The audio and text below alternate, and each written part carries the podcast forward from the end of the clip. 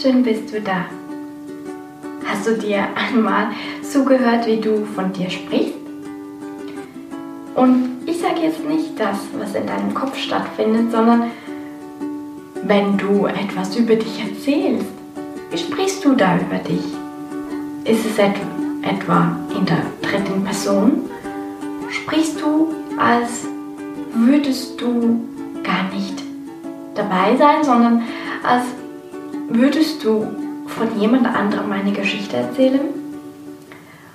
Oder was sind das für Wörter, die du da nimmst? Wie sprichst du über dich? Beobachte dich unbedingt einmal, wenn du das nächste Mal etwas von dir erzählst. Wenn du jemanden kennenlernst oder einer guten Freundin etwas erzählst von dir. Was ist letzte Woche passiert? Erzähl das mal. Aber wie erzählst du das? Achte ganz gut darauf, wie du von dir sprichst. Und überlege dir, möchtest du, dass jemand anderes deine Geschichte auch so erzählen würde?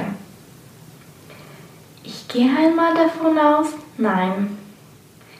Ich gehe davon aus, dass du nicht das so hören möchtest, wie du es erzählst, sondern dass du vielleicht liebevollere Worte wählen würdest oder dir wünschen würdest, dass andere liebevollere Worte von dir nehmen oder für dich nehmen, für deine Geschichte nehmen. Ich bin sehr gespannt, was du merkst, wie du über dich sprichst achtest so gut darauf, wie du sprichst, was für Wörter du nimmst und spreche so über dich,